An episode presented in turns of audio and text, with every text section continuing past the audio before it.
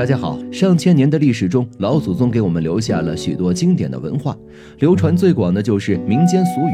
这些民间俗语都是劳动人民长期生产实践的活动总结，别看简短，却含有不少的大智慧。俗语囊括生活的方方面面，不仅有为人处事，还有一些关于节气的俗语。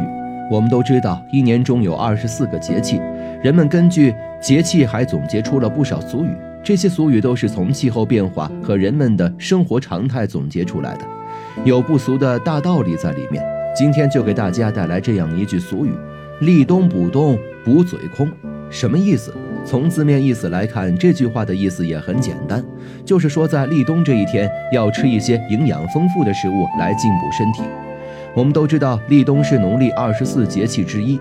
立冬一般在每年的十一月七到八日之间，到了这一天，就意味着属于秋天的日子就算过完了，冬天开始了。在古代的时候，人们对立冬这一天尤为重视，在农村一些地方还保留着这天举行一些祭祀活动或者庙会。立冬，我们不能够仅仅当它是一个节气，更应该把它看作是一个节日。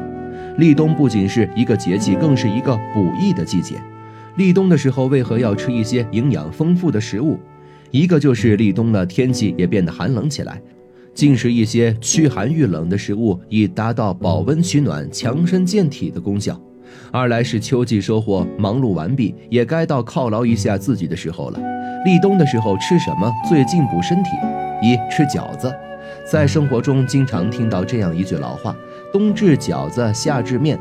还说立冬不端饺子碗，冻掉耳朵没人管。就是说，立冬的时候要吃上一碗热气腾腾的饺子，饺子寓意交子，象征着新旧交替，是必须要吃的一道大宴美食。冬天吃上一顿热气腾腾的饺子，人的身体也会觉得暖和和的。二吃羊肉，寒风起，羊肉香。立冬吃羊肉是有很多地方都有的习俗，立冬进补羊肉是首选。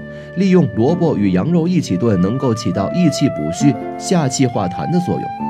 如果你处于减肥期间，那么并不是说羊肉不可以吃，而是要少吃，因为立冬进补也不是补得越多越好，还是需要根据自身的需求来安排。